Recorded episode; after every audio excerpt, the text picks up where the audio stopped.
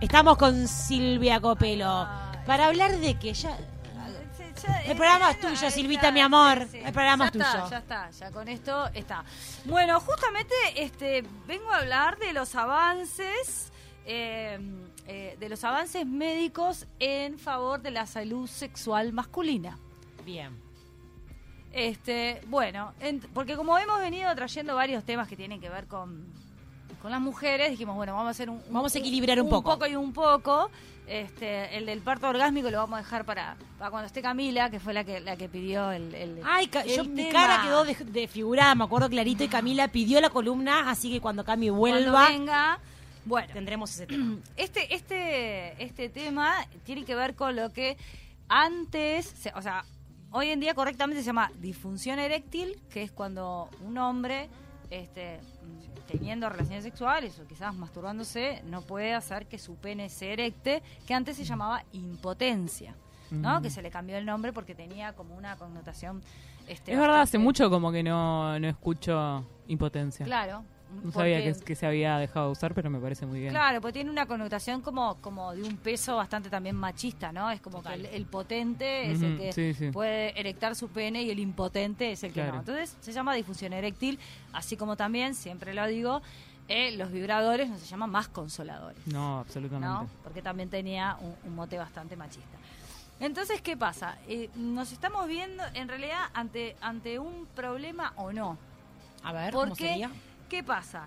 Este, ah, está previsto a través de, de- de varios estudios este, que en realidad en, en el 2008, eh, o, o me- mejor me, me voy hacia adelante, en el 2025 está previsto que haya 321 millones de hombres que estén sufriendo o padeciendo lo que es disfunción eréctil. Y ustedes miran, ¿por qué? El tema es... Es, una gran, es un número Es un grande. número impresionante, claro. O sea, como ca- capaz que todo el Uruguay entero este, y un poco más.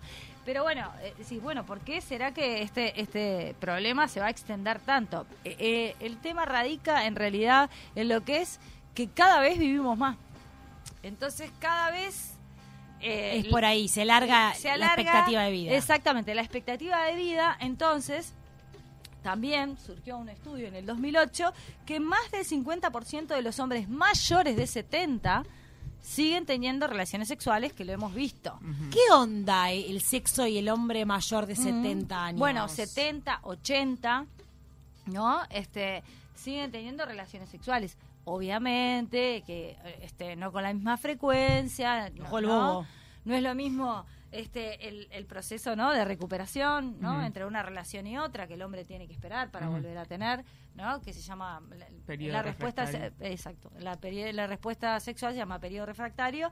Entonces obviamente que no es lo mismo pero sí se sabe que se- que bueno que se sigue teniendo relaciones sexuales de diferente manera pero bueno.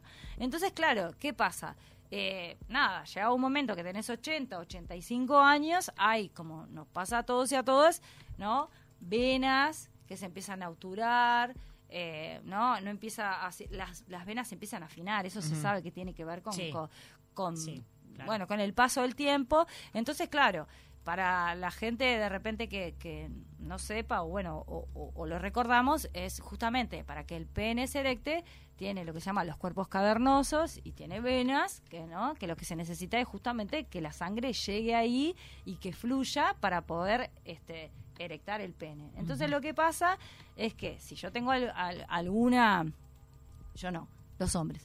Si tienen alguna, este, no sé, venita tapada o quizás hay alguna obstrucción o algo así, pasa que la, eh, se empieza a dar la disfunción eréctil, que obviamente no siempre tiene que ver con algo biológico, muchas veces tiene que ver con algo emocional, pero en este caso vamos a hablar de lo que tiene que ver con lo biológico. Y justamente con esto, que los hombres de más de 70 años empiezan a consultar.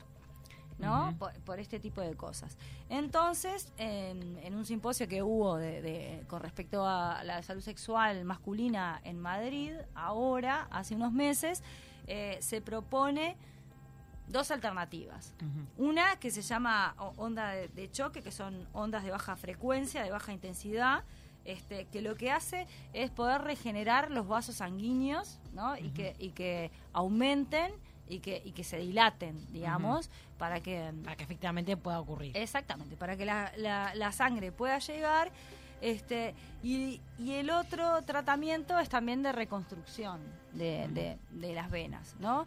Este, entonces, lo que se ha visto es eso, una mayor cantidad de hombres que están consultando, aunque todavía sigue el tema de que las mujeres consultamos mucho más en los médicos, ya sea para lo que sea, y los hombres demoran a veces entre 3 y 4 años cuando tienen alguna disfunción. ¿Qué pasa, por ejemplo, eh, en el medio, no? Entre que detectan que tienen ese, ese tema, porque no es un problema a atender, y que efectivamente se anima y una consulta o algo, con un profesional mediante a ver cómo pueden hacer para poder tener una vida sexual este placentera. Exacto. ¿Cómo, ¿Cómo lo manejan? Porque el hombre suele frustrar, hay mucho machismo, hay mucho del no reconocimiento. Exacto. El tema es esto mismo que decía yo, que a veces pasan hasta tres años porque hay como una cuestión, hay tanto puesto en lo que tiene que ver con, con con lo eréctil, ¿no? Con que al hombre que se le erecta el pene tiene tiene hay tanto peso sobre eso que en realidad no solamente se empieza a cuestionar este su vida sexual, sino su virilidad, su calidad de macho entre comillas, porque también este este este estudio estaba muy bueno en esto de, autodefinirse como macho, ¿no? El macho tiene unas connotaciones y un peso bastante importante. Entonces los hombres pasan mucho tiempo entre que reconocen que tienen este eh, un problema que se puede solucionar hasta que se animan a ir y superan la, la vergüenza, ¿no? Entonces, eh, y además hay otra cosa, la disfunción eréctil no siempre, eh, por eso digo, eh, tiene que ver con algo emocional. A veces de repente a través de irte a chequear y ver y consultar, podés descubrir otras cosas, como por ejemplo la, diabetes, que es, es, es, una de las causas de ah, repente, claro, de la disfunción eréctil, ¿no? El alcoholismo ni que hablar, obviamente que alguien que es alcohólico lo sabe, pero quiero decir, capaz que no sabe que eso es este es la consecuencia. Entonces está bueno por, por todas las razones, para tener una sexualidad placentera y para además saber si esto es, es un efecto colateral o si es algo que tiene que ver exclusivamente con una disfunción eréctil, ya sea de origen biológico o emocional, ¿no? Eh, y esto lo voy a enganchar con, con otro tema, en realidad, ya que veo que tengo un poco de tiempo, que es este el tema de la vasectomía, que es exactamente otro lo tema. mismo. Otro tema que tiene que ver que está enganchado con la difusión eréctil eh, desde el lado de la ignorancia. Es decir, hay, hay, si vemos lo que son las la ligadura de trompas, ¿no? que se hace en la mujer para que la mujer este, no tenga más hijos porque ella decide tenerlo, lo que sea, se cortan, ¿no? Se, se cauterizan en realidad las trompas, entonces el óvulo no tiene manera de llegar al útero, entonces ahí no puede ocurrir la, la fecundación.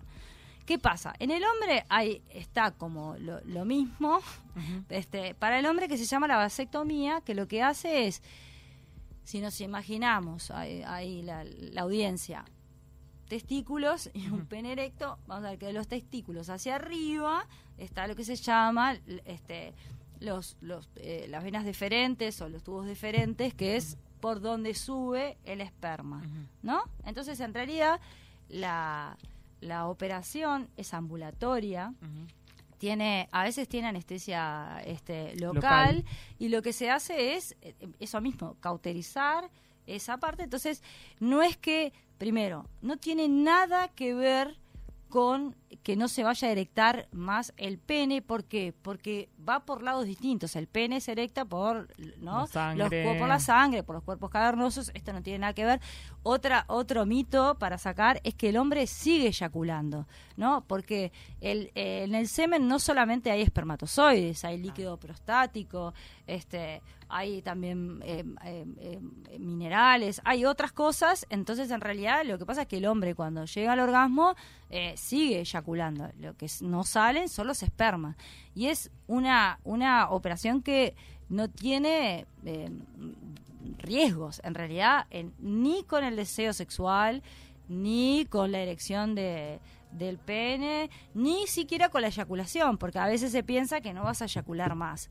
Y muchas veces pasa que, digamos, la otra operación, la de las mujeres, sí hay que abrir el cuerpo, hay que poner anestesia general, genera a veces algunas regulaciones este, hormonales. es una intervención. Es una intervención este, bastante mayor que esto otro, que tampoco se habla tanto, en realidad, porque tiene que ver con lo mismo, tiene que ver con esto de el machismo, de no informarse bien, de cuando hay una pareja que decide no tener más hijos, en realidad, por lo general, lo que suele suceder es que la mujer va a intervenir a su cuerpo, porque de hecho nosotras estamos mucho más acostumbradas a estar intervenidas médicamente que los varones. Sí, y también, eh, bueno, en el tema de pareja, me imagino que es por eso que decís, pero también creo que que cuando eh, tal vez una mujer no está en pareja y no quiere tener, obviamente le preocupa mucho más a la mujer no quedar embarazada que al hombre no embarazar a alguien porque todo, o sea, biológicamente recae en la mujer, socialmente, culturalmente,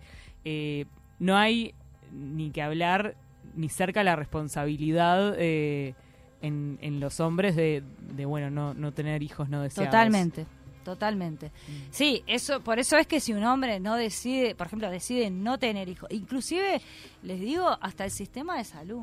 Yo conozco gente que casos reales de gente de 30 años, hombres, que no quieren tener hijos porque lo han decidido así para su vida y eh, piden, ¿no? Como nosotros tenemos la, ley de salud sexual y reproductiva, aprobada en el 2008, que en realidad este, prevé que un hombre mayor de 18 años pueda realizarse una vasectomía, este, haya tenido hijos o no. La realidad pasa que las personas que tienen 30, 31, ¿no? Y quieren hacerse una vasectomía y no han tenido hijos, les recomiendan que, no. No es que ni si es como más perverso. no es que no les digan que no. Primero les preguntan, ¿no? ¿Estás seguro? ¿Estás seguro? Mira que puedes tener hijos. Lo que hacen es que empiezan a retrasar el, el periodo de las fechas de operación, un año, dos años.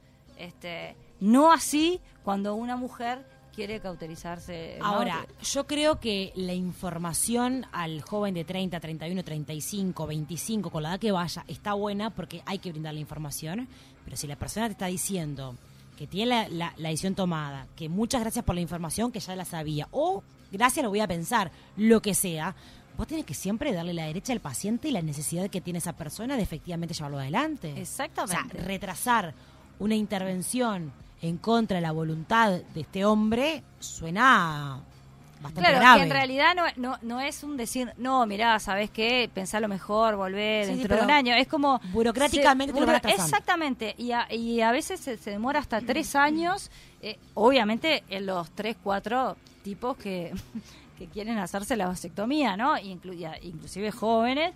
Entonces, digo, también hay una cuestión que tampoco se fomenta eso, pero lo que sí quiero que quede claro es que la vasectomía es una operación ambulatoria en la cual vos ni siquiera pasás una noche, en la cual a las 48 horas podés tener relaciones sexuales si querés, obviamente usando preservativo durante un mes porque puede seguir, este, digamos, los espermatozoides ahí en, el que quedaron. Este, entonces, para, para mayor eh, precaución, usar preservativo. O sea, al otro día, al otro día, a las 48 horas puedes tener. No tiene nada que ver con la erección, no, no, no, eh, anatómicamente no, no se toca nada que tenga que ver con la erección y tampoco es que el hombre no eyacule, no es que llega al orgasmo y no sale nada. Lo que no salen son los eh, espermatozoides. Y es, y es mucho menos riesgoso, eh, ya te digo, no tiene consecuencias, no afecta al deseo sexual. Y está bueno este, tenerlo en cuenta porque muchas veces pasa esto mismo. Las mujeres toman eh, pastillas anticonceptivas de repente de toda su vida o, bueno, o en el momento que no quieren tener hijos y de repente quizás a partir de los, yo que sé, 35, 36, 37 ya no querés tener más hijos o 38, no sé, la edad que sea y seguís tomando pastillas para no quedar embarazada o el DIU o el DIU y de repente esto, era mucho más fácil también, también hay, una hay un, mito urbano que se ha instalado lamentablemente y se sigue reproduciendo generación tras generación, que es la mujer, además de tener sus hijos, además de pasar por cirugía, por parto, por la cesárea, por lo que les haya tocado pasar, tener que volver a someter a una intervención para, en aquel momento se llamaba ligarse las trompas. Claro. El hombre nunca, nunca se llegó a pensar de que era el hombre, que capaz que era él que tenía que entrar, 10 minutos a un quirófano, pasar una noche en su casa y después a las 48 horas vida normal con una protección durante 30 días, pero nada más. No, claro. Y, y- y sacarle Mejor el que esfuerzo nos a una matemos a hormonas toda la que vida. vuelva. Entonces, eso es complicado y yo creo que hay que cambiar esa mentalidad. De hecho, tengo un matrimonio cercano a, a- a mi grupo de amigos que el hombre tomó la decisión de hacerlo y me pareció tan noble y tan. Qué bueno, es por ahí. Y qué demás que si ustedes como pareja decidieron no tener hijos o lo que sea, qué bueno que vos hayas, sido, hayas dado el paso y no sea ella la que tenga que seguir tomando hormonas, ingiriendo cosas que en definitiva tienen unos efectos secundarios que como tomás hace 15 años, ya para vos es parte de tu vida, pero no es normal. Yo como soy anti Claro, totalmente. soy como que Pero además hay una cosa que no, pero digo, que vos de- que vos dijiste recién. A mí me pasó que mi, mi expareja, Sí. este, el, el papá de mis hijos, en realidad él decidió hacerse una vasectomía. Yo tampoco, soy antipastillas, no jamás me metería un DIU, una decisión personal Exacto. y menos hacerme una intervención este con anestesia general. Él decidió este hacerse una vasectomía y yo no les puedo explicar eh, en realidad esto es muy fuerte las todas las enfermeras felicitándolo como diciendo pero qué bien, qué, ah, la verdad qué compañero que tenés, ¿eh? ¿No? Como esta cosa de... de- de- el mínimo esfuerzo del yo, hombre claro, no más yo quiero saber si nosotras vamos a intervenirnos quirúrgicamente, a ver si nos vienen las enfermeras a decirnos... Este, no, que y no va- después vas a parir y te maltratan. Claro, que no estoy eh, poniéndolo en esas enfermeras, ¿no? Si estoy diciendo que esto es un reflejo de La la, sociedad. sociedad. De lo poco ¿no? que se espera de los hombres. Eh, claro, lo poco que se espera de los hombres, que si vos estás y te vas a intervenir quirúrgicamente para hacer justamente una cauterización, no creo que las enfermeras te digan, qué bien, qué valiente, qué compañera que tiene, señor, ¿no? Entonces, Y con- por todo lo se que habrá que trabajar.